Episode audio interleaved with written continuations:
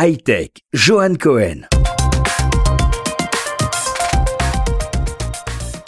Bonjour, aujourd'hui je vais vous parler de Shaul Singer, mais surtout de son livre Israel Startup Nation.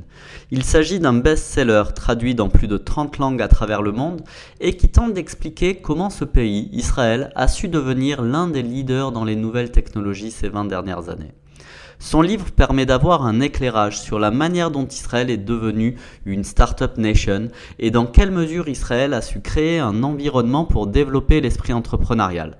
À l'image de la Silicon Valley américaine, on parle pour Israël de Silicon Wadi, mais le plus souvent de nation startup. Quelles sont les raisons les plus fréquemment mentionnées expliquant le succès d'Israël?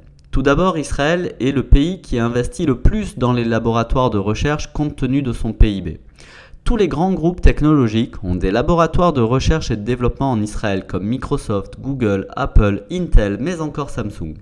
Le Ternion, le fameux institut technologique israélien, qui est l'équivalent du fameux MIT américain, compte pas moins de 3 prix Nobel parmi son corps enseignant. Le passage par l'armée donne la possibilité de trouver son associé, d'avoir très vite des responsabilités et de développer le concept de Chutzpah, la fameuse audace.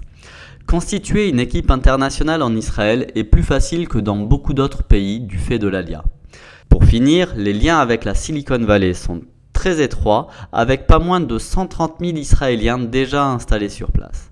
Pour autant, l'un des enjeux pour Israël va être de pouvoir connecter son écosystème de start-up à d'autres écosystèmes à travers le monde, et pas seulement à la Silicon Valley, dont finalement les cultures sont très proches.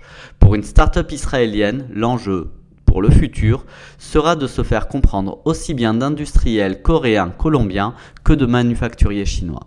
Bonne semaine à tous.